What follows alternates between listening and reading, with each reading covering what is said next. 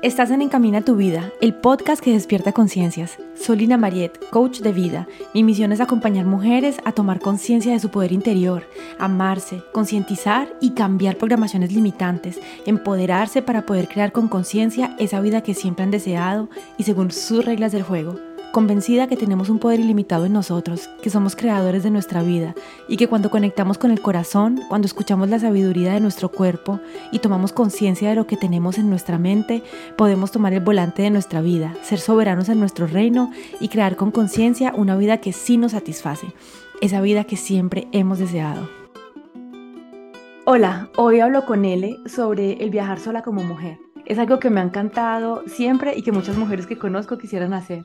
Sin embargo, los miedos, las creencias limitantes y otras ideas que tenemos en la mente las bloquean para hacerlo. Así que estoy muy contenta de conversar contigo, con una mujer que viaja sola, para que nos dé consejos, su experiencia. Así que bienvenida, L, a Encamina tu vida. Hola, muchas gracias. Estoy muy feliz de estar acá y de tener esta oportunidad de poder contar historia, experiencias. Así que muy feliz de que me hayas invitado. Gracias. Rico, muchísimas gracias por haber aceptado. Estoy muy feliz de poder compartir contigo como te comentaba ahora, también me encanta mucho viajar sola y siento que hay muchas mujeres que les gustaría mucho tener esa experiencia, pero hay muchos miedos y muchas cosas que las frenan.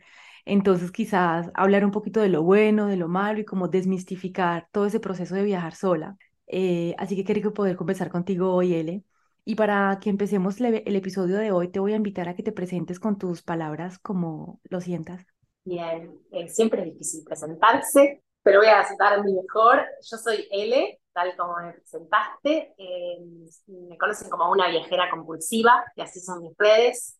La realidad es que yo hace, soy argentina y hace ocho años, un poquito más, hace diez, me cansé de la rutina de ir a la oficina, de volver a casa, de estar 12 horas, 14 horas en ese, en ese loop del trabajo. Yo soy diseñadora gráfica y estaba muy enganchada con esa vida y en un momento sentí que, que me sentía vacía, me sentía muy, muy, muy vacía y, bueno, me regalé un viaje, un viaje sola porque fue de un día para el otro, decidí viajar y mis amigas en ese momento no podían, no tenía pareja y de repente ese viaje sola, 15 días al sur de Argentina, me hizo un clic en la cabeza y cambió mi vida porque me demostró un mundo, digo yo, ¿no? Como que me abrió los ojos a un nuevo mundo, un mundo de viajeros, un mundo de aventuras, un mundo de conocer otras mujeres que estaban viajando, gente de todos lados del mundo, porque en el sur de Argentina llegan muchos extranjeros. De repente conocí gente de España, gente de Portugal, ingleses, gente de Argentina que se vio a vivir al sur, mochileros, de nómadas digitales, que en ese momento estaba de moda, ¿no? Y entonces de repente ese viaje me cambió la vida y, ahí me lancé, ¿no? De a poquito, y bueno, ahí después podemos ir viendo alguna, algunas cositas, ¿no? Pero de repente mi vida cambió y me di cuenta de, del valor que tenía el viaje, el viajar, y eso, y me di cuenta sobre todo que no me quería perder la vida en una oficina de dos por dos y en mi departamento y de todos los días el mismo camino. Eh, a mí me gusta decir que soy aventurera y también soy como disfrutadora compulsiva, ¿no? Entonces, eso, no me quería perder la vida. Y, bueno, y ahora hace ya ocho años que estoy viajando por el mundo, soy muy curiosa y eso me lleva a cada vez ir un poquito más, un poquito más y un poquito más. Y bueno, ahí más o menos trabajo online, que eso es lo que me permite moverme. Y bueno, y eso, y estoy maravillada, de, enamorada de mi vida. Qué rico. Y cuéntame, Ele, ¿cuáles son las dificultades más grandes de pronto a las que nos podemos enfrentar cuando decidimos viajar solas de manera general? Bueno, esto, ¿no? Yo no lo dije, pero hace ocho años que estoy viajando y estoy viajando sola. La realidad es esa, desde que salí de, casa, desde el primer viaje, eh, viajo sola. La realidad es que cuando uno viaja sola, creo que vos lo dijiste, ¿no? El miedo. Ese es el mayor desafío. El miedo, porque creo yo que viajar sola nos hace sentir más vulnerables, ¿no? ¿Por qué? Porque todo te pasa. Cuando uno viaja solo, está con esos sentidos ahí al máximo y todo lo que te pasa, te pasa. Cada situación la atraviesa por completo. Y, justamente eso, al saber que uno viaja sola y al saber que uno se expone con esa vulnerabilidad al mundo, que el mundo es gigante, cuando uno piensa en irse de casa, de tu zona de confort, de tu indito, de repente el mundo se hace enorme. Entonces creo que uno de los mayores desafíos es poder romper ese miedo o aprender cómo hacerlo. Yo siempre digo que yo a mi miedo un día le dije, mira, vos venís conmigo, ¿no? O sea, no hay forma de, que no, no, no, me voy a quedar por vos. El miedo, yo siento que viaja todo el tiempo conmigo, porque la realidad es que cada viaje que emprendo tengo miedo. cada destino que me tengo que mover, tengo miedo. No es que el miedo se va, porque bueno, la experiencia hace que el miedo se va. Yo siento que el miedo nunca se va, siempre está ahí con nosotros. Entonces, de alguna forma, creo que el gran desafío es poder comunicarnos con ese miedo, poder abrir la escucha a ese miedo, poder entender qué nos quiere decir ese miedo y también contarle nuestro relato, ¿no? De, bueno, quédate tranquilo, miedo, por ejemplo. Yo siempre digo que los grandes miedos que aparecen cuando viajamos solas es quedarnos sin dinero, estar solas y enfermarnos. Esos son los tres grandes miedos que creo que a todas las mujeres les aparece antes de decidir eh, hacer un viaje. Y yo siempre, desde, desde mi experiencia, por supuesto, desde otras historias de otras mujeres, le hablo a mi miedo. Digo, bueno, mira, eh, quedarte sin dinero no, porque digo, hay una planificación atrás. Así que quédate tranquilo que eso está eh, ¿no? Y cualquier cosa hace que esto, bueno, ¿cómo, ¿cómo me puedo adelantar ese miedo, ¿no? Si tengo un fondo de emergencias o, desde ayuda, ayuda que puedo recibir. Entonces, ¿cómo me adelanto ese miedo? Después, si es el miedo a estar sola, bueno, desde mi experiencia, bueno, pero para, sabemos que no estamos después tan solas. Porque a mí me gusta mucho decir eso, el viaje sola nunca es tan, tan, tan sola. Eh, y después, por ejemplo, no sé, enfermarte, decís, bueno, tengo un buen seguro, médico, quédate tranquilo, miedo, todo va a estar bien si me enfermo, ¿no? Entonces, digo, ahí hay una apertura a la comunicación que está buena hacer con el miedo, eh, es en primer lugar, y después creo que el otro gran desafío que no lo quiero dejar de nombrar es la soledad. La realidad es que la soledad aparece una y otra vez recurrentemente, es un sentimiento, el sentirnos solas, está claro, es, es real, porque estamos viajando solas, y es verdad que estamos solas. Es una, a veces es una soledad que es muy de, de no estar con nuestra comunidad, de no tener las personas que nos conocen que, ¿no? que nos rodean todo el tiempo habitualmente, eh, que ese creo que es el gran, gran desafío, es aprender a, vivir con esa soledad, es entender que al final siempre estamos solos, ¿no? A veces uno se pierde, pero en realidad siempre estamos solos y es hacer las paces con una misma, es eh, abrir justamente esto, ¿no? Como el espacio de poder conocernos y entender que, que, está bien esa soledad, que está bueno también ese, que, tenemos que justamente aprender cómo disfrutar esos espacios de soledad, ese sentimiento de soledad, cómo abrazarlo, cómo vivir y viajar también con eso. Interesante eso que me mencionas y lo que más interesante me parece es que en ningún momento mencionas como el miedo o la inseguridad que nos pase algo como mujeres, porque muchas veces podemos tener ese sentimiento, ¿no? De que viajando solas podemos estar más expuestas porque somos mujeres y porque vamos a estar más vulnerables y en las cosas que me acabas de mencionar que son más difíciles para viajar, no mencionas eso. Es verdad, tienes razón. Igualmente es algo que aparece mucho, esa es la realidad, es algo que aparece. Hay muchas mujeres que, que le tienen miedo a que te pase algo, pero yo creo que desde mi experiencia yo ya no tengo más ese miedo. De verdad, siento que cuanto más viajo, más increíble me parece el mundo desde el lugar que hay muchas más personas buenas que malas. La realidad es que yo en ocho años viajando no tengo una situación que te pueda decir de acoso o que me hayan querido tocar o que me hayan querido hacer algo físicamente. Está bien que esto yo siempre aliento a las mujeres a su intuición. Hay una intuición que nos dice esto sí y esto no. Yo me suelo cuidar, llego a un lugar y pregunto, ¿es seguro? ¿No es seguro el área? Por ejemplo, esto, ¿puedo salir de noche o no? Me acuerdo cuando llegué a Praga la primera vez, yo estaba cruzando el puente desde la zona turística, entonces cada vez que me quería ir a hacer algo tenía que cruzar el puente desde oscuro. Entonces le digo al guía turístico era colombiano y le decía, ¿es, ¿es seguro si cruzo el puente sola? Sí, decía, quédate tranquilo, a la hora. Pero yo estoy viviendo desde el otro lado del, río, le decía eso, ¿no? Y es de noche, y sola, allá no había nadie en el puente, y me dice, mira, no estás en Latinoamérica, me dijo, quédate tranquila, es seguro. Entonces digo, esas pequeñas cosas, esos pequeños tips de las personas locales que nos dicen. Por ejemplo, yo llegué a Malasia y me dijeron, Malasia no es seguro. Así que no andes de noche sola. Bueno, listo. Entonces salía, pero hasta las nueve de la noche. Bueno, ya nueve, nueve y media me volvía.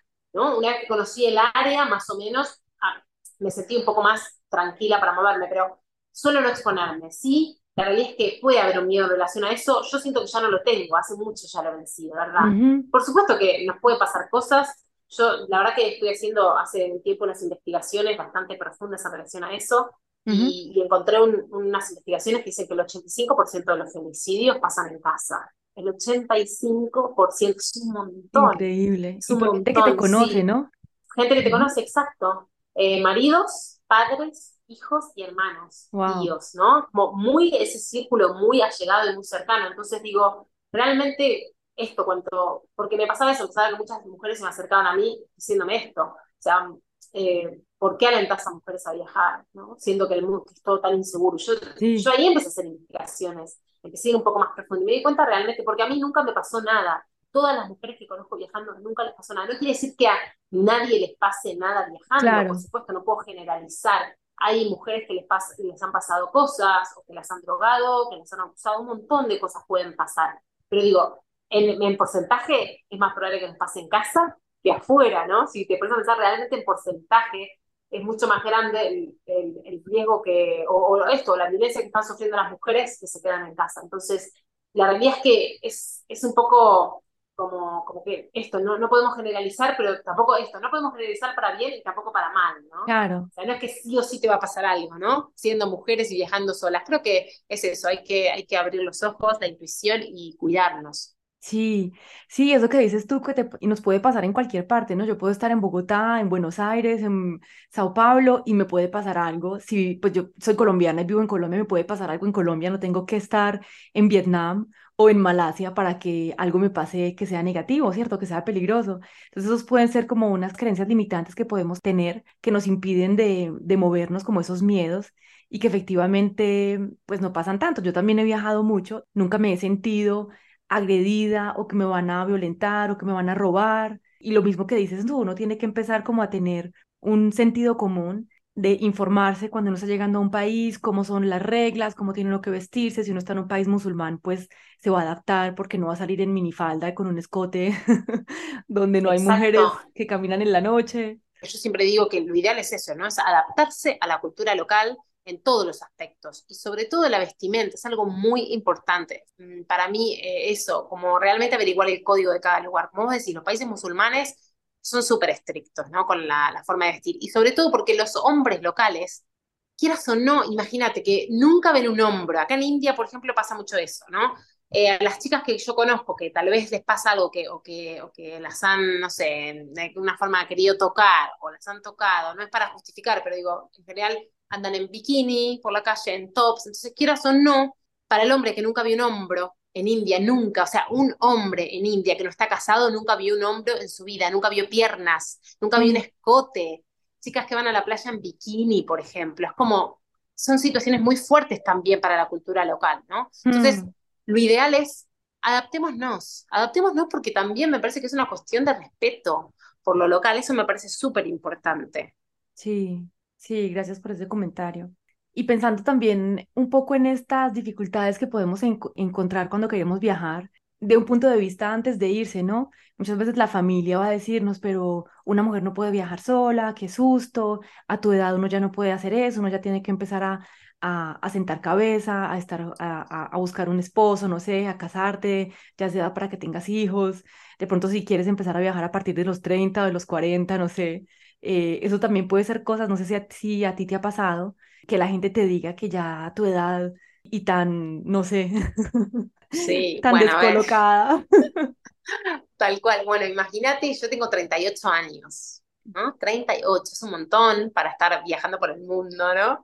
Eh, yo arranqué a viajar a los 30, tampoco era tan chica, y de repente, por supuesto, al principio fue raro, yo creo que al principio lo que, lo que pasa es, primero es eso, ¿cómo te vas a ir sola a viajar? Por supuesto, eso es el gran limitante, por eso yo digo, muchas veces es, en realidad es el limitante que nos impone la sociedad, muchas veces los miedos nos imponen la sociedad por eso, porque una mujer no puede viajar sola. Una, mujer no puede hacer un montón de cosas solas porque es así. Hay una creencia, es lo que decir, creencias limitantes. La mujer necesita un hombre que la sostenga, un hombre que la apoye, un hombre que la ayude. Eso es una realidad que la, mayoría de las claro, la mayoría de las comunidades del mundo es así, son machistas. Y no solamente que son machistas, sino que además nosotras estamos criadas en esa eh, sociedad machista. Entonces nosotras sentimos esa inseguridad de que si no tengo un hombre al lado, ay, esto, no tengo el hombre que me ayude, que me dé una mano, que me protege, entonces, ¿qué pasa si me pasa algo y no lo tengo, no? Entonces, mm. quieras o no, yo creo que hay, hay todo un tema con eso y las mujeres. A mí, por supuesto, a ver, al principio me costó poder romper esto, no poder decirle a mi familia que yo me quería ir y que no iba a volver, porque al principio yo me iba y volvía, me iba y volvía. Y la última vez que salí a Argentina, eso fue hace cinco años, me dejé mi departamento, dejé todo y realmente fue como, mira, me voy sin un pasaje de vuelta y no sé cuándo vuelvo. Y era como, bueno, a ver cuándo se le pasa, ¿no? Porque yo hacía ya como tres años que venía entrando y saliendo, entrando y saliendo, entonces de repente, claro, es como, bueno, a ver cuándo se le pasa. Todos estaban de, bueno, se va a ir y se le va a pasar y va a volver, ¿no? Y después pasaron cuatro años y yo no volví. Y creo que en ese interín todos entendieron que no se me iba a pasar, que realmente es una filosofía de vida que yo opté a ver, que adopté y que adopto hasta cierto punto. Yo siento que en mi vida, por ejemplo, está empezando a tener un final, ¿no? El moverme, moverme, moverme, moverme y vivir tan nómada. Porque, bueno, siento que hay etapas para todo también. Siento que el viaje tal vez ahora pueda llegar a tomar otra forma. Exacto, cansa no tener mi hogar, no tener plantas, no poder tener animales porque viajo. No sé, hay un montón de cuestiones ahí que, que me faltan, que yo siento que me empezaron a faltar. Pero hay mujeres que no les pasa nunca. Yo tengo una amiga que tiene 50 años y todavía está viajando, ¿no? Y sigue viajando y, bueno, y su viaje va a seguir siendo así. Entonces, creo que sí que hay una, una gran presión social sobre irnos solas, sobre tener una vida diferente también. Y no solamente porque tenemos una vida diferente, como no estás siguiendo las reglas, cómo no te vas a casar, cómo no vas a tener hijos, cosas que yo creo que todo el tiempo van a estar esperando de nosotros, ¿no? Sí. Pero también yo siento que hay una forma de, de mostrarnos otra realidad, ¿no? Yo creo que hay muchas personas que están, y sobre todo muchas mujeres, porque me lo escriben, esto lo estoy hablando porque hay muchos relatos en primeras personas que me llegan a mis cuentas de me casé y mi sueño en realidad era viajar y ahora tengo dos hijos y hasta que ellos no sean grandes no voy a viajar. Eh, mujeres grandes de 60 años que me dicen, bueno, ahora que mis hijos son grandes voy a empezar a viajar y no sé cómo hacerlo, Ay, necesito, ¿entendés? Tu empuje, necesito que me ayude. Claro, pero digo, también viajando, hacemos, de alguna forma yo siento que estamos como rompiendo estructuras y le estamos mostrando a otras mujeres que esta vida sí que es posible, ¿no? Entonces yo siento que de alguna forma también hay muchas críticas que llegan desde la incomodidad del otro. Yo siento que muchas críticas que nos hacen llegan porque en realidad nadie se anima a tener la vida que nosotros tenemos. ¿Por qué? Porque una mujer viajando sola no es fácil hacerlo. Esa es la verdad. No es fácil romper con todos los estereotipos, no es fácil romper con todos los miedos y de repente hay muchas mujeres que prefieren ni pensarlo, pero cuando te ven viajando por el mundo y te ven plena y te ven feliz y te ven viviendo una buena vida, ops, de repente se hacen preguntas, ¿no? Entonces yo siento que a veces la crítica nos llega desde poner a las demás mujeres en espacios incómodos. ¿no? Desde su propia incomodidad, como en defensa propia, ¿no? Como, bueno, a ver cuando sentás cabeza, porque en realidad a ellos les incomoda verte, ¿no? Con una vida tan diferente y yo siento que, que, puede venir de los dos lugares, ¿no? Sí, qué interesante eso que compartes y, y claro, definitivamente las personas solamente ven desde sus filtros, ¿no? Desde sus miedos, sus limitaciones y también muchas veces según lo que querían hacer. Entonces, si tú te permites hacer algo que ellas no se permitieron hacer, pues lógicamente va a incomodar. Entonces, es muy interesante romper patrones porque eso también abre las puertas a otras mujeres a que se den la posibilidad, que se autoricen de vivir una vida que realmente desean vivir. Así que qué inspirador. Sí, total. Yo creo, yo siempre digo, ¿eh? yo creo que en 10 años ya va a ser como normal que una mujer decida salir a viajar y viva viajando y esté sola, ¿no? Como me parece que hay, hay cuestiones que en el camino nos vamos enamorando, vamos conociendo otras personas, no es que out la pareja, ¿no? no tampoco digo de, bueno, de estar sola y ser soltera toda tu vida, ¿no? Como nada, nada 100% cerrado y estricto, pero sí. como otra forma de elegir, ¿no? Otra forma de vida. Claro, que se puede vivir de manera diferente. Tú viajas, conoces otras personas, te abres al mundo, descubres culturas, descubres maneras de ser, de hacer, tu, tu mente se abre, empiezas a cambiar y también conectas con personas diferentes que pueden también convertirse en tus esposos, en tus parejas y puedes crear todo un mundo de oportunidades, no en un, tu ciudad, sino en el mundo. Tal cual, y eso es lo maravilloso de ir viajando, ¿no? Que uno, yo siempre digo que yo me expando, cada vez que me muevo me expando más, me expando más, esto, mis creencias se expanden, mi confianza en mí misma se expande, eh, lo, esto, el conocimiento. Ahora, por ejemplo, estuve en Malasia y es una, es una comunidad, mm, creo que el 60 o el 70% musulmana. Estuve en un montón de países musulmanos, sin embargo, conocí otro tipo de ser musulmán, otro tipo de comunidad, otro tipo de mujeres musulmanas, otro tipo de hombres musulmanos. Digo, ¿cómo me expandí? Un montón de de creencias que yo tenía, de, eh, de esto sí, porque de alguna forma son eh, juicios que yo tenía sobre una religión, bueno, se me, se me abrieron barreras, ¿no? Entonces digo, eso es maravilloso de, de, de, esta vida de viaje, cómo nos expandimos y cómo crecemos a cada paso, cada día. Ay, sí.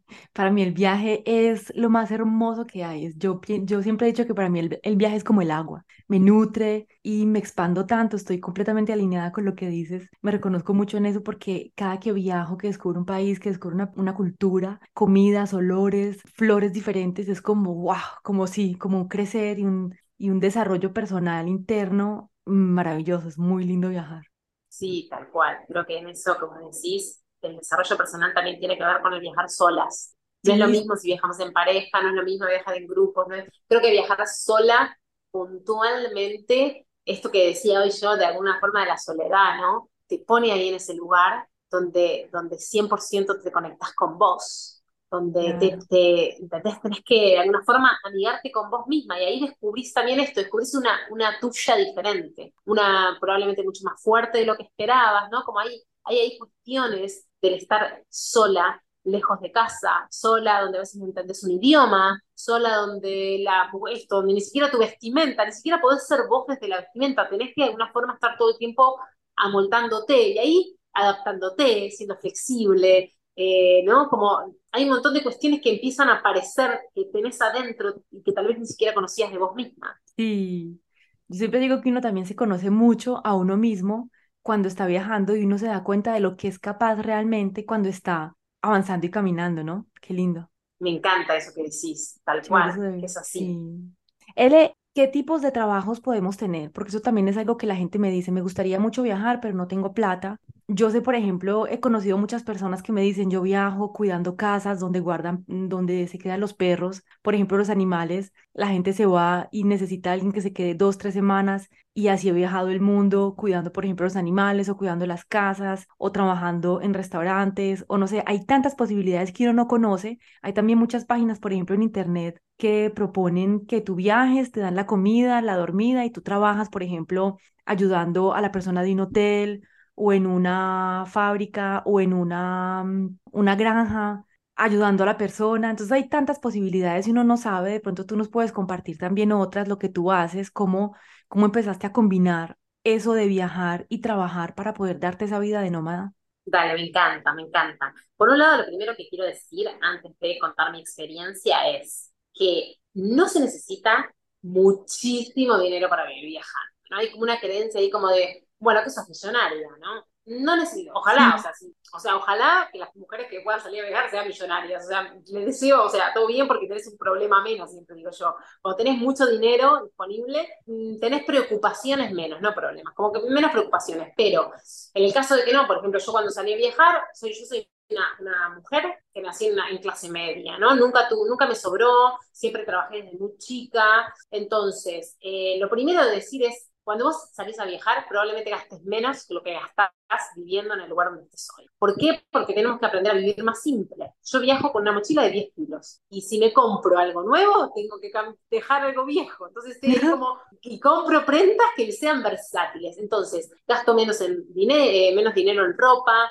gasto esto, al no tener una casa, no tienes que estar todo el tiempo comprando cosas de decoración, que, que cambies aquello, que cambies el color de una pared, que no sé qué, eso ya te olvidas. Entonces digo, hay un montón de cuestiones de gastos que tal vez tenemos, o tener un coche y todos, todos los meses eh, hay un montón de cuestiones que hay que, ¿no? que mantener alrededor de eso. Digo, viajando probablemente gastes menos que estando en casa. Eh, y después, con el tema del, del, trabajo, por supuesto que vivir viajando requiere un cambio de mindset total, ¿no? Esto, nuestra mentalidad tiene que cambiar, ¿por qué? Porque, por supuesto, a ver, mm, yo tuve mi experiencia y lo, y lo quiero contar voy a ir contando mi experiencia y también otras experiencias. ¿Por qué? Porque yo siento que mm, es mi experiencia y es muy personal. Como vos decías hoy, hay tantas posibilidades de vivir viajando que a mí no me gusta limitar a las personas a la mía, porque yo tuve mucha suerte. O sea, yo soy diseñadora gráfica de profesión. Ya elegí una profesión que machea 100% con el mundo digital. Cuando yo estaba en la oficina, en Buenos Aires, un día googleé y puse 10 trabajos para ir viajando por el mundo.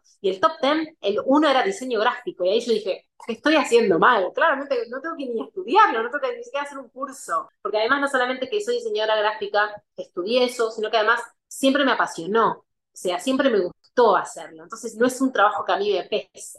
Yo con ese trabajo pude desarrollar mi negocio online. Entonces, antes de dejar Buenos Aires, yo ya tenía, que yo fui emprendedora desde muy chica, yo a los 25 años eh, armé mi primer negocio que estaba funcionando bien, que era un estudio de diseño, que funcionó bien y que con eso mm, empecé a viajar, ¿no? Y que todavía sigo viajando. Entonces, desde ese lugar yo tuve suerte, por supuesto esto, no solamente suerte, sino trabajo, ah, tuve que aprender cómo hacer un negocio, cómo ser emprendedor, todas las cosas que hay que tener en cuenta, todos los desafíos también de que no estás de vacaciones. Y esto es lo más importante, ¿no? Porque digo, hay un montón de formas de, ir, de salir a viajar, sobre todo esto. Hay un montón de formas de generar un negocio online. Y yo ahora estoy ayudando a muchas mujeres, ¿no? Que quieren hacerlo y que no saben cómo empezar, entonces las ayudo a generar su negocio online. Y lo primero que digo es, cualquier habilidad es monetizable. Si a vos, por ejemplo, tu habilidad es dibujar, y esa es tu pasión y es lo que te gusta, poder armar un negocio alrededor del dibujo. Entonces, creo que lo más importante es la creatividad. Es posible armar un negocio, por supuesto, requiere trabajo y sobre todo esto, el cambio de mentalidad al momento de viajamos y tenemos que ocuparnos de nuestro negocio, tenemos que estar cierta cantidad de horas por día trabajando. Eh, por ejemplo, como vos decías, si hacemos voluntariado, bueno, tenemos que entender que vamos a estar seis horas probablemente trabajando para el hostal, para la granja o para el voluntariado que hagamos. Si cuidamos casas, vamos a tener que ocuparnos de esos perritos una cantidad de horas. Entonces, ya no estamos de vacaciones, cambia mucho el, el modo de viaje, por eso yo digo que cambia la filosofía atrás del viaje. Em, necesitamos entender que necesitamos generar dinero para, para, estar viajando. Entonces no es que yo, o, no, tal vez esto también es, por ejemplo, yo al principio de mi viaje trabajaba tres días, diez horas, pero mucho. Tres días a la semana, mucho, muchas horas, y después el resto de la semana estaba haciendo otras cosas, salía de excursión, conocía a gente, eh, no sé, por ejemplo, en Ibiza me pasé una semana de fiesta realmente, esto fue hace muchos años, ya hoy no puedo, pero en ese momento era todo el día de fiesta, me, me acostaba tarde, me levantaba temprano, me acostaba tarde, y, de repente, bueno, estuve una semana sin trabajar, pero me, me, pasé todos los trabajos para la semana siguiente. Entonces ahí es donde arranca también el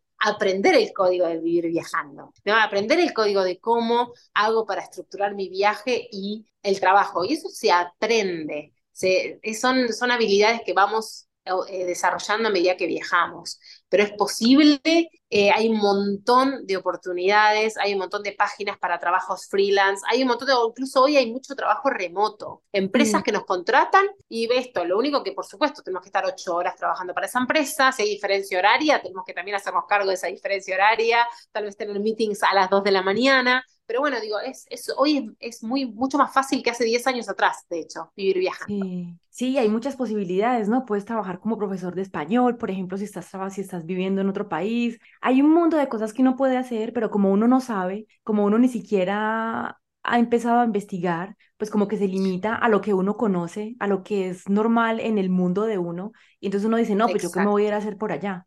Pero, por ejemplo, hace poco una médica, yo eh, la estuve ayudando, hicimos una mentoría con una médica, y ella me decía, yo soy médica, o sea, no puedo estar viajando. Y sin embargo, después hablando con ella, descubrimos que había habilidades, además de ser médica, que podían monetizarse, que podía ella conseguir un trabajo a través de otras habilidades que no era ser médica, o, era, o por ejemplo, la medicina es de otro lugar, cómo podemos reubicarla para poder llevarla con nosotros de viaje. Entonces, eh, lo que vos decís ahí, mira, eh, hay una página que se llama Fever, eh, Fiverr, perdón, que, mm, que es de, eh, de, trabajo independiente, de freelance, hay proyectos, está buenísimo. Y hay un perfil que a mí me llamó mucha la atención, esto fue hace como cinco años atrás, cuando empecé a, ver qué estaba pasando, ¿no? Afuera de lo que era ya mi negocio establecido, poder abrir y poder trabajar alrededor del mundo. Y cuando entré a Fiverr vi que había una chica que esto me parece fantástico y lo pongo como ejemplo porque digo, cualquier cosa monetizable que decía, te consigo tres vuelos baratos por cinco dólares. Esa era su propuesta de trabajo. Entonces, algo que además a mí me sale muy bien, porque soy muy buena buscando vuelos baratos, digo, mira si yo no podría monetizar algo que hago ya naturalmente para mí. O sea, cuando yo estaba libre, ahora tal vez no tanto, pero hace unos años atrás, antes de la pandemia, de hecho, después con la pandemia, como no, me pude mover, ya dejé de tener esa obsesión. Era, todas las semanas entraba a ver vuelos y combinaba aeropuertos y ya sabía qué aeropuertos eran baratos alrededor del mundo para volar y las combinaciones. Y, pero obsesionada estaba con los vuelos baratos. digo, mira si yo no podría hacer algo que hago de hobby, cobrar cinco dólares, tres vuelos baratos. O sea, me parecía un negoción. Entonces, lo pongo sobre la mesa porque me parece esto, que realmente tenemos que tener creatividad pero que es posible. Sí, sí, genial eso. Entonces vamos, voy a poner algunos links en el episodio para que tú puedas ir a ver de pronto nuevas opciones, el que acaba de mencionar L, otros que yo también tenía en mente para que también puedas empezar a abrir opciones. Y es eso, ¿no? Empezar a mirar la vida como desde otros ángulos. Qué lindo. También te quería preguntarte, ahorita hablaste de el seguro, si me enfermo y estoy de viaje, ¿qué puedo hacer? Bueno, eso es, mm, a ver, por supuesto, tener una asistencia al viajero siempre te ayuda. La realidad es que hay un tema con el nomadismo digital y los seguros al viajero porque muchas compañías tienen tiempos limitados. Por ejemplo, te dan, te dan por un año una asistencia médica por un año, renovable, algunos te la dan por dos. Ahora empezaron a haber grupos de nómadas digitales que empezaron a generar productos para nómadas digitales, claro, porque nos pasaba eso, estando afuera. Si, por ejemplo, si yo no vuelvo a Argentina durante dos años, no había posibilidad de renovar bueno, ahora empezaron a haber compañías que te dan asistencia. Tener asistencia al viajero es súper importante, no solamente por lo médico, porque puede ser que te esto, estás con un ordenador, puede ser que te roben, que te pierdas, que te lo olvides, o sea, un montón de cuestiones que pueden pasar alrededor de riesgos que podemos tener viajando. Ni hablar que lo médico creo yo es lo más importante, porque hay países donde, por ejemplo, si yo acá me enfermo en India, acá hay salud pública, yo puedo ir a cualquier lugar y me van a atender pero hay lugares, hay países donde es muy cara realmente, o sea, donde puedes tener, no sé, te puedes doblar un pie caminando con la mochila, Esas son cosas muy tontas y puedes tener accidentes, entonces para mí es, es, importante, es importante tenerlo en cuenta, tener en cuenta de que, de que, tenemos, que tenemos que tener alguna cobertura que nos ayude, buscar opciones. Sí, mm. sí, hay muchos sitios en internet que te proponen diferentes tipos de seguros, ¿no? A diferentes tipos de precio, diferentes niveles de seguro, pero por lo menos tener algo mínimo que si te pasa un accidente, algo pasa, que tengas como ese backup que te apoye para que puedas irte a un hospital a que te curen y que luego no te, no sé, no, no tengas plata para, para no poder sanarte, ¿no? Sí, por ejemplo, a mí me pasó en Marruecos, yo ahí no tenía seguro, eh, y en Marruecos se me rompió una muela, que es algo súper chiquito, pero claro, en el momento me desesperé, porque dije, ahora que no tengo pista, aparte cuando no tenés cobertura te pasan las cosas. Después de estar dos años con cobertura y nunca te pasó nada, decís, ¿para qué pago la cobertura? No la pago más. Y de repente cuando no pagas más la cobertura, algo te pasa. Entonces es importante eso, y sobre todo dónde nos atendemos. ¿Qué pasa? A mí pasó, me pasó en Brasil, por ejemplo. Yo en Brasil, cuando me fui a atender, yo tenía en ese momento cobertura, pero no se me ocurrió, o sea, estaba eh, tenía un dolor muy fuerte en la, en la cintura y no sé, en el momento todos me decían, anda a atenderte a la salita. Y no, no, o sea, no se me ocurrió usar mi cobertura médica. Claro, la salita me atendieron súper mal, me medicaron mal, me, me hizo una reacción alérgica a lo que me dieron. Entonces, a veces hay que ver dónde también nos atendemos. O sea, si bien hay un montón de países que tienen salud pública, también como tener en cuenta eso, que siempre, pero, o probablemente, no quiero, no quiero generalizar, de nuevo lo mismo, probablemente lo que es privado funciona mejor, funciona más rápido, ¿no? Acá internarte, por ejemplo, en India, en un hospital público es terrible, es tremendo, porque son muchas camas, eh, no hay higiene, eh, en, cambio si te atendés en un, en, te tenés que internar en un lugar privado, es mucho mejor las condiciones que tenés, son muchísimo mejores, pero mucho mejores. Entonces, bueno, ahí te digo, y la verdad que vale la pena tener una cobertura, ¿no? Claro, sí, es importante. Yo también em, pondría mi granito de arena en esa, en esa respuesta.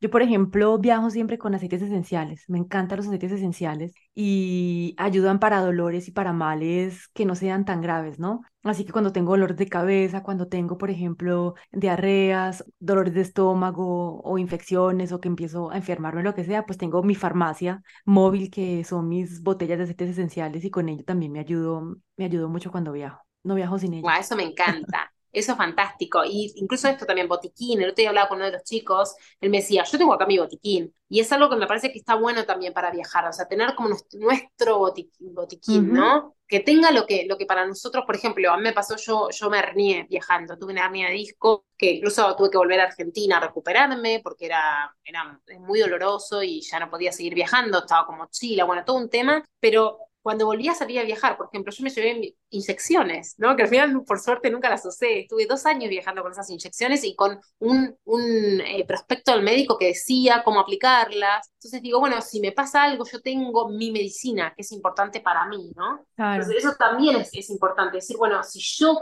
tengo algo específicamente que me puede pasar, bueno, tener, o por ejemplo esto, para cortaduras, eh, desinfectantes, esas pequeñas gasas, esas pequeñas cosas nunca están de más tenerlas en la mochila. Ajá, sí, es verdad. Ele, ¿y qué es lo más bello de viajar sola para ti? Porque es algo maravilloso que toda mujer debería experimentar en su vida. Ay, sí, es maravilloso.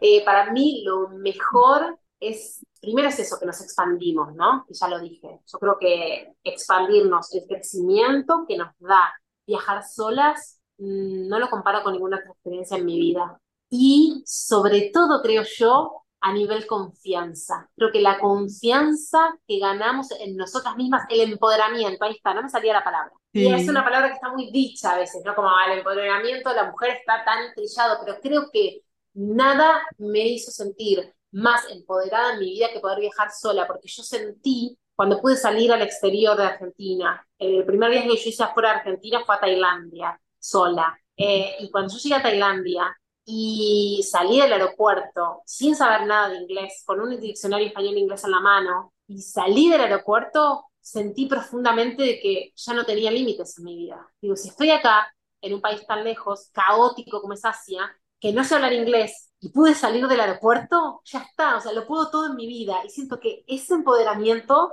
no me lo dio nada, absolutamente nada en mi vida, me lo dio viajar sola y me lo sigue dando. Y cuando llegué a India me sentí empoderada de nuevo, dije, wow, estoy en India, el país que era para mí más desafiante del mundo y lo hice, y lo hice sola, ¿no? Y, y así cada, cada vez que me muevo, vuelvo a sentir eso, como, wow, otra vez lo hice sola, ¿no? Entonces siento que no tengo límites. Y eso me parece que es lo más maravilloso, lo más bello de vivir viajar. ¡Ah! qué hermoso, me dice, me emocioné escuchándote. Sí. sí, definitivamente comparto la palabra de empoderada contigo. Para mí, viajar sola es como una libertad, es como, como esa magia de encontrarse con uno mismo, de, de conocerse, de conocer sus límites, de ver las cosas maravillosas que uno es capaz de hacer, de ver que finalmente uno es ilimitado. Es... Tal cual. Y, sabes que también agregaría eh, esto de, la conexión, ¿no? Creo que como uno conecta cuando está sola, viajando, no conecta en ningún otro momento de su vida. ¿Por qué? Yo creo que hay dos razones. Primero es porque esto, estamos tan vulnerables que cuando uno conecta con alguien viajando, como que, wow, o sea, la conexión es bien genuina, es bien desde vos, desde tu yo más interno, porque es esta yo con la que estás viajando, ¿no? Entonces, desde esa vulnerabilidad, desde ese bien, desde esa pureza, ¿no? Sin máscaras, porque no tienes que ser nadie. Cuando estás viajando, sos lo que sos, punto. Entonces, creo que desde esa vulnerabilidad, desde esa cosa genuina, uno conecta mucho más profundo. Y por otro lado, además, estar sola hace que estamos más abiertos a conectar. Cuando uno está con gente que conoce, a veces está más ahí como, bueno, me ha pasado a mí, yo he viajado, por ejemplo, con, eh, con amigas, he viajado con amores que fui conociendo en el camino y me di cuenta que cuando estoy con alguien más, ya no, no estoy tan abierta a conectar con otros como cuando estoy con alguien más, ¿no? Entonces me parece que también esa conexión, wow, es más eh, esto, como hay más magia en, en, las conexiones que vamos teniendo cuando viajamos solas. Es verdad, y es diferente, ¿no? Es exactamente lo que tú dices, cuando uno está viajando solo, como que también está más abierto al mundo, a lo que está pasando afuera. Es muy interesante porque uno está más abierto al mundo, a lo que pasa afuera y conecta con otras personas de una manera muy bella, pero también está más abierto a lo que está pasando en uno. Es como, como que uno se abre más a, al exterior, al interior, a conocerse más, a verse, o por lo menos así también me ha pasado a mí y, es, y son viajes que son muy, muy enriquecedores y yo pienso que uno solamente puede salir crecido y evolucionado y aprendido y maravillado de, de, un viaje, de un viaje en solitario. Sí, tal cual, tal cual es así. Creo que es, es, hermoso y es siempre positivo. Yo a veces digo, hay mujeres que me dicen, esto me da miedo y qué pasa si no me sale bien. Y mira, así te vayas de viaje, y hayas planeado un viaje de un mes, por ejemplo, y a los cinco días decías volver a tu casa, va a ser positivo. O sea, va a ser positivo siempre, así vayas y te salga todo diferente a lo que vos esperabas, va a ser positivo siempre, siempre. Yo no tengo dudas. Sí, y finalmente esos miedos que tiene uno también es el cerebro que le está diciendo a uno, pues que es peligroso salir de la zona de confort, ¿no? Porque el cerebro, eso es lo que él quiere hacer, él nos quiere proteger, y entonces cada que vamos a salir de la zona de confort nos va a decir que no salgamos porque es algo desconocido que para él representa la muerte. Así que es también interesante tomar conciencia de eso y como tú decías al principio, avanzar con los miedos, porque siempre en la vida hay miedo. Hay miedo de lanzarse en un emprendimiento, de viajar, de cambiar de trabajo, de cambiar de país, de lo que sea, siempre va a haber miedo porque es una salida de la zona de confort. Entonces aprender a conocer ese miedo, amigarse con él y decir, listo, ¿cuál es la información que tienes para mí? ¿Qué me quieres decir? Y avancemos juntos porque no me vas a frenar y no me vas a limitar en el camino. Tal cual, y además yo creo que la mente siempre, siempre, siempre va, a encontrar una nueva excusa para no hacerlo. Entonces, claro, es que yo siempre también digo eso, la realidad es que nunca vas a sentirte preparada para salir a viajar sola, porque tu cabeza siempre te va a poner una excusa diferente. Entonces, ya está, a veces hay que escuchar tu corazón y, esto, ¿no? Como decir, bueno, cabeza, a ver, lo voy a hacer igual. Sí, no, y al final también se, se, vuelve, se va volviendo más fácil, porque cuando ya estamos habituadas y que ya lo conocemos y que sabemos que al principio teníamos tanto miedo y que finalmente ese viaje salió bien, que fue maravilloso, que quizás sí tuvimos problemas porque nunca nada es plano o fácil o color rosa, pero como todo en la vida, ¿no? Si yo me quedo en mi casa toda la vida y nunca salgo, pues también van a haber cosas malucas. Entonces nunca nada es 100% bueno o malo, o luz o noche, pero te das cuenta que finalmente te fue bien, que te gustó, que aprendiste y se va volviendo más fácil cada vez que vas a emprender y que vas a viajar y que vas a salir, pues ya has conocido, entonces ya no es como tan difícil, ¿no? Aunque también tiene sus retos, pero, pero ya se va volviendo como más, menos, menos difícil. Sí, yo creo, a ver, creo, en primer lugar, mi gran consejo siempre es eh, salir sin expectativas, ¿no? Se lo digo a todas las personas que van a hacer un viaje, eh, en realidad es para la vida, ¿no? Creo yo. No tener expectativas. Yo siento que la, expectativa es lo que hace que no podamos vivir 100% una experiencia, porque siempre estamos como ahí, como que tenemos, eh, yo digo que es como dibujar arriba de una hoja calco, ¿no? Porque en realidad tenemos algo atrás, tenemos ese, ese modelo base. Entonces, en realidad no podemos dibujar realmente con libertad cuando estamos con una hoja, ¿no? Y un modelo a seguir. Entonces, la expectativa siempre hace que tengamos como, esto debería estar pasando. Por eso es bueno o malo. En realidad, es bueno o malo. Es bueno o malo, en realidad, lo ponen las expectativas, porque un viaje, si en realidad te pones a pensar, siempre va a ser bueno, ¿no? Siempre va a ser bueno, porque lo que nos pase va a ser lo que tenemos que vivir. Y si es una experiencia en la que no estamos cómodas, eh, nos va a expandir y va, nos va a hacer crecer y nos va a hacer darnos cuenta de que, de que esto, de que sí podemos. Entonces, en realidad, lo bueno o lo malo está cuando hay algo de referencia. Realmente si salimos con el corazón abierto y sin expectativas, realmente ahí hay como, como una libertad 100%. A esa es la real libertad. Sí, me encantó eso de las expectativas que mencionas, Sí, me encantó. Cuando uno tiene expectativas, como que se cierra a, a, las cosas maravillosas que pueden pasar, ¿no? Y sabes también a qué pensaba cuando mencionabas eso, en que muchas veces las personas salen y comparan con el país de uno. Por ejemplo, bueno, yo soy colombiana, entonces si me voy para, para Indonesia y no hay arepas y no hay empanadas, Sí, total. Entonces, claro, entonces yo voy a decir, no, eso por allá estaba muy maluco porque no habían arepas, no encontraba frijoles. Entonces, claro, también entender, y puede parecer un poco básico eso, pero son comentarios que, que, que he vivido y cosas que he vivido. Entonces, también entender que cuando sales de tu país, todo es diferente o la mayoría de las cosas diferentes, a no ser de que, de que viajes en América Latina quizás tienes algunas cositas que pueden parecerse, pero igual también todo es diferente, la cultura es diferente, la manera en la que las personas se relacionan es diferente, cómo miran, cómo hablan, cómo se saludan, la comida, todo es diferente, entonces como también salir sin esa necesidad de comparar y abrirse a que va a ser un mundo de novedades y de cosas que son diferentes de tu país. Exacto, eso me encanta también. Y esto, y como dejar el juicio de lado, dejar esa vara de esto está bien, porque incluso eso, no sé, por ejemplo, vas a un país musulmán y las mujeres están tapadas. Entonces ya arranca como el, ah, no, pero las mujeres no deberían estar tapadas, está mal que estén tapadas. Entonces hay un juicio que le ponemos a eso, en vez de aceptarlo como es, también tiene que ver con esto de que hablábamos hoy de la incomodidad del otro. Eso nos hace poner incómodos y nos hace replantearnos un montón de cosas también que tienen que ver con nuestra cultura y de dónde venimos. Entonces, poder realmente abrir, realmente abrir el corazón. Y, a veces suena muy romántica, pero creo que tiene que ver con eso y realmente es abrazar todo lo que vamos viendo, ¿no? Y verlo con otros ojos, que no es con la mente justamente, ¿no? Con el juzgar, con el ponerle etiquetas, sino justamente todo lo contrario, es no ponerle etiquetas, abrirse a esto, bueno, a verlo, sin decir si está bien o mal, ¿no? Como realmente como una prueba, porque creo que, lo primero que hacemos siempre es etiquetar todo. Y, todo tiene que tener un nombre, y todo tiene que tener como una forma, y todo tiene que tener un, ¿no? Como que para que entre en nuestro mundo,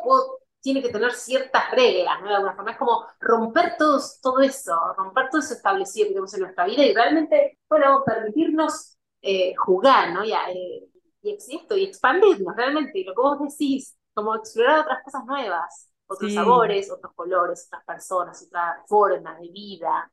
Dejar de juzgar el juicio, el juicio que es tenaz, ¿no? En todas las áreas de nuestra vida estamos juzgando todo el tiempo todo lo que está pasando afuera. Exacto. Sí, qué chévere, qué lindo.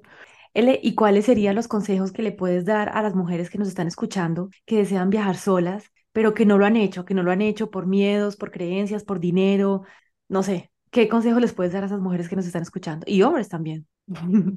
Porque también hay hombres que, que les gustaría viajar solos y, y, también tienen algunos medios, claro, miedos. Exacto, exacto. Te diría que hay muchas más mujeres viajando solas que hombres. Esa es la realidad. Oye, ¿y sabes que, lo hagan. sabes que sí, espera, disculpa que te corte, y es verdad que cuando uno empieza a viajar sola como mujer, se da cuenta de la cantidad de mujeres que viajan solas. Es increíble. Sí.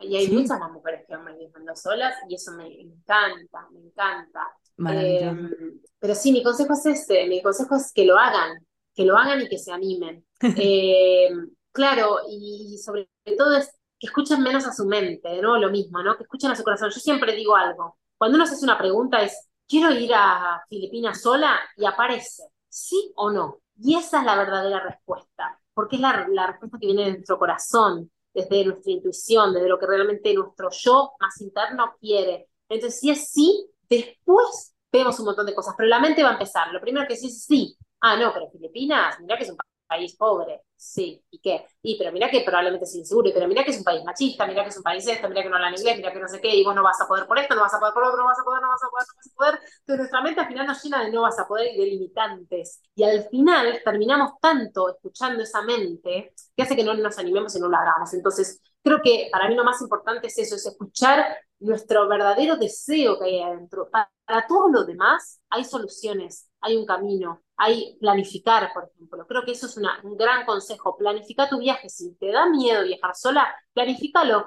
¿A dónde voy a llegar? ¿Dónde va a ser la escala de mi avión? Hoy en Internet podemos conseguir todo. Hay mil personas hablando de, por ejemplo, no sé cómo voy a hacer la escala en España. Entras en Google, ¿cómo hacer una escala en el aeropuerto de Barajas de Madrid? Y va a aparecer la respuesta. Entonces, si realmente tengo tanto miedo que me limita a no poder hacerlo, es lo busco, busco y planifico. Si tengo miedo a quedarme sin dinero, pongo cuánto presupuesto me va a llevar cada noche. Hoy en día hasta puedes entrar a un supermercado. La primera vez que yo fui a Barcelona sola, que eh, planificé un viaje de tres meses y quería ir a Barcelona a estudiar, entré a un supermercado de Barcelona online a ver los precios que salían los fideos, el arroz, la salsa, el chocolate, todo. Y me armé un presupuesto en base al supermercado online, sabiendo que tenía todo bajo control, digamos, ¿no? Si bien después nos, nos damos cuenta de que es una mentira de la mente, porque nunca tenemos el control de nada, pero podemos engañar a nuestra mente haciéndole creer que sí que tenemos el control, ¿no? Que sí, que podemos planificarlo, que sí que esto, que bueno, voy a llegar a Tailandia, no sé hablar inglés, bueno, me llevo un diccionario español-inglés. Hoy con Google Translate, en ese momento no había, no había smartphone, pero ahora con, con el, el traductor, o sea, hay un montón de aplicaciones que nos ayudan en nuestro viaje. Entonces, el consejo es, háganlo porque es posible, escuchen a su corazón y tomen todos los recaudos necesarios, lean, infórmense, busquen viajeros que estén en las redes. A mí me escriben muchísimos viajeros que no se animan pidiéndome consejos y, soy abierta y se los doy. Y creo que hay muchísimos viajeros que donde nos mandan un mensaje vamos a estar dispuestos a, contarles nuestra experiencia, a darles una mano con apps, con lo que fuere, ¿no? Entonces, ábranse también a eso, busquen personas que estén haciendo lo que ustedes quieren hacer, que los ayuden y que los empujen, que los inspiren, eh, ¿no? Y, y es posible y es mucho más fácil de lo que creemos. Después cuando te subís al avión, yo siempre digo lo mismo, porque cada vez que salgo a viajar vienen un montón de miedos, un montón de inseguridades, un montón de cuestiones con las que tengo que lidiar, pero me subo al avión y es tan fantástico haberlo hecho y de nuevo estar sentada en mi avión con mi ticket y, y tanta felicidad y tanta plenitud me da ese momento que al final digo, tanto tiempo perdí preocupándome, ¿no? eh, que, sí, que al final es eso, que al final todo es mucho más fantástico si nos entregamos a la experiencia, sin expectativas, eh, y realmente esto, de nuevo lo mismo, desde el corazón, todo es fantástico, es que nada sale mal, todo sale perfecto como es para nosotros en el momento perfecto. Ay, qué lindo, me dice ganas de irme de viaje. sí, dale. Sí, es maravilloso, uno se da cuenta, ¿verdad? Cuando ya está haciendo las cosas y uno dice, pero a mí, ¿qué es lo que me daba tanto miedo? Porque finalmente nos va bien, porque finalmente aprendemos y que todo es maravilloso y, y que los miedos que teníamos eran como más mentales, ¿no? Y no tan reales. Qué lindo eso que dices, gracias. Tal cual, ¿no? Y no quiero, sonar, no quiero sonar, porque claro, no hace poco hablaba con alguien y me decía, bueno, pero vos estás ahí en India viviendo como sin problemas, sin preocupaciones, viviendo otra vida, y es como, no quiero sonar tampoco como, como súper fantasiosa, ¿no? De verdad lo que estoy diciendo lo hablo desde mi experiencia, desde que yo lo viví, ¿no? Lo viví cuando vivía en Buenos Aires y salía, lo vivo ahora que estoy viviendo en India, lo, lo viví esto hace un mes, cuando estuve todo un mes viajando por Malasia, que me pareció un país fantástico, digo, yo sigo teniendo miedos a veces. Lo que vos decís claramente, cuanto más viajo sola, menos miedos tengo. ¿Por mm. qué? Porque ya sé manejar mi mente, ya, porque no es que mi mente no me lo dice, no, ¿por qué volvés a Argentina y te casás y estás ahí en tu zona de confort? Por supuesto que mi mente todo el tiempo me lo dice, porque es donde se siente más segura la mente, porque es lo conocido, porque es lo, lo ¿no? Como lo que, lo que todas las personas de alrededor mío están haciendo, pero como yo ya la conozco, más o menos ya entiendo cómo comunicarme con mi mente, ¿no? Como yo entiendo eh, la, como la comunicación de una pareja, ¿no? Lo mismo, bueno, yo entiendo dónde ubicar esa mente, dónde ubicar esos miedos, dónde ubicar esas inseguridades, entonces, pero, pero no es que no aparecen, siguen apareciendo, el tema es eso, es, bueno, es poder realmente ir un poquito más allá, ¿no? Animarnos a dar esos pasos y ir un poquito más allá, que realmente es que es fantástico, de verdad, y lo digo desde la experiencia que creo que al final eso sí, es que, es que nos damos cuenta que todo es perfecto, cuando estamos viajando es maravilloso. Sí, sí, ojalá que tú que nos estás escuchando hoy en este episodio te motives y te, te sientas más tranquila, más motivada, más empoderada para poder viajar. Yo también he tenido experiencias de viaje muy lindas, he viajado a Asia, he estado en África, he estado en Europa, en América Latina y siempre todo ha salido súper bien, nunca me han robado, nunca me ha pasado nada, nunca todo ha sido siempre súper lindo y yo creo que también cuando uno está abierto a recibir los regalos del universo van llegando y, las cosas fluyen y salen bien y encuentras personas maravillosas en tu camino, así que espero que este episodio te haya dado ganas, te haya motivado, te haya hecho sentir más segura, seguro de emprender ese viaje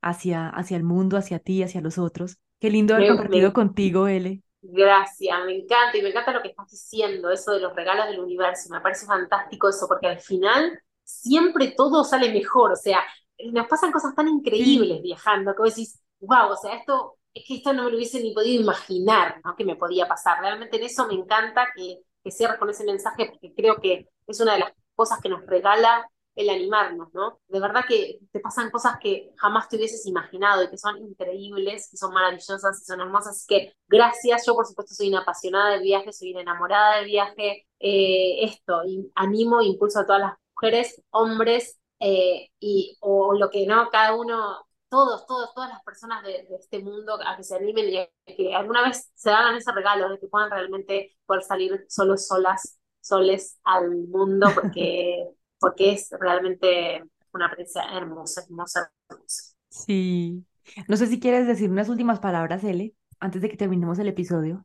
Sí, em, algo que, que quedó ahí un poco pendiente y lo tuve en la cabeza cada vez que hablo y me quedo ahí atrás, digo también, eh, estén dispuestos a sentirse incómodos. Yo siento que hoy las sociedades en las que vivimos nos empujan todo el tiempo a la comodidad extrema, desde que no nos duela nada, desde tener todo resuelto todo el tiempo, tenemos miles de aplicaciones donde que tenemos hambre, pedimos online, que queremos comprar hoy en día, todo lo que queremos comprar, lo tenemos en la puerta de nuestra casa, no tenemos que ni siquiera caminar para conseguirlo. Necesitamos pareja, hay aplicaciones para encontrar pareja, hay aplicaciones para encontrar amigos, hay aplicaciones para absolutamente todo. Y, esto, y, las, los medicamentos, digo, ¿no? Y la televisión está todo el tiempo inyectándonos de toma esto, si te duele la cabeza, toma aquello, si, si te duele el estómago, toma esto. O sea, es, no te sientas incómodo nunca. Y yo los invito a sentirse incómodos. Y el viaje los invita a, sentirse, a sentirse incómodos. Y creo que en esa incomodidad es la mejor forma de, podernos, de poder crecer,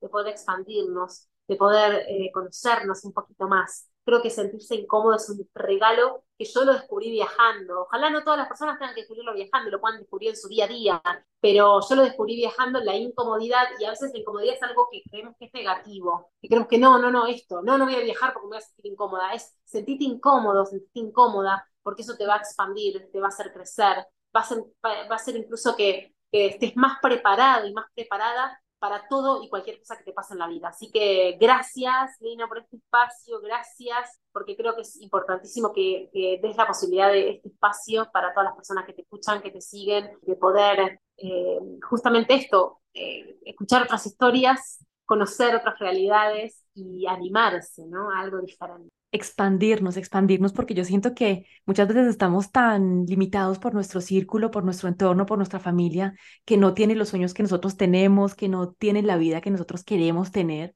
Y finalmente pensamos que la vida es eso, limitada, pequeñita. Entonces, por eso me encanta traer gente como tú eh, y amo este espacio, este podcast, porque puedo compartir ese tipo de cosas, ¿no? Como expandirnos, que expandamos nuestras visiones para que veamos que hay tantas cosas que son posibles. Así que muchísimas gracias por esas palabras y me encantó eso último que dijiste. Fueron unas palabras maravillosas, aprender a estar en la incomodidad, porque eso es la vida, ¿no? La vida es subidas, bajadas, alegrías, tristezas, día, noche. Eso hace parte de la existencia y estamos queriendo que todo sea siempre perfecto, fácil y feliz. Y no lo es. Así que qué lindo, qué lindo eso último que nos dices. Maravilloso. Sí, Sí, sobre todo eso que vos decís, ¿no? Porque no lo es. No existe, a ver, esto, este, este, esta existencia, cada uno claramente tiene creencias diferentes de, de qué hacemos acá y el por qué, pero creo que la vida es todo junto, ¿no? y la polaridad de lo que hace que podamos disfrutar la felicidad, porque hay momentos de tristeza, ¿no? Disfrutamos el calor porque existe el frío, entonces digo, realmente está bueno eso, entender que, lo bueno y lo malo y todo lo que nos va pasando mm, siempre va a tener su, su contracara, siempre. Y eso también está, está bueno, ¿no? Nada es permanente. Nada, es permanente. El bueno no es permanente y lo malo no es permanente, porque a veces cuando uno está en el pozo siente que, chao, listo, no hay salida. Y digo, y sí hay salida, ¿no? Eh, y siempre va a venir algo bueno y después siempre va a venir algo que no está tan bueno y, y, es parte de esta vida, de los opuestos y, tenemos que disfrutar todo, ¿no? Eso también es importante. Disfrutar más lo que tenemos, ¿no? Eso, como ver lo que tenemos, realmente agradecer lo que tenemos, sea lo que sea. Sí, y al final la huida de la incomodidad, de la frustración, del sufrimiento y la búsqueda permanente de la felicidad es lo que crea el sufrimiento en nosotros porque entender que todo es impermanente, entender que el sufrimiento hace parte de la vida como la felicidad, es aceptar todo como es y es llegar a más felicidad. Así que... Exacto, exacto. muy bello. Ele, qué conversación más linda. Espero que tú que nos escuchaste hoy te haya gustado, te haya inspirado y que hayas sentido esa energía maravillosa que yo sentí con Ele hoy, que me encantó. Muchísimas gracias de haber estado aquí.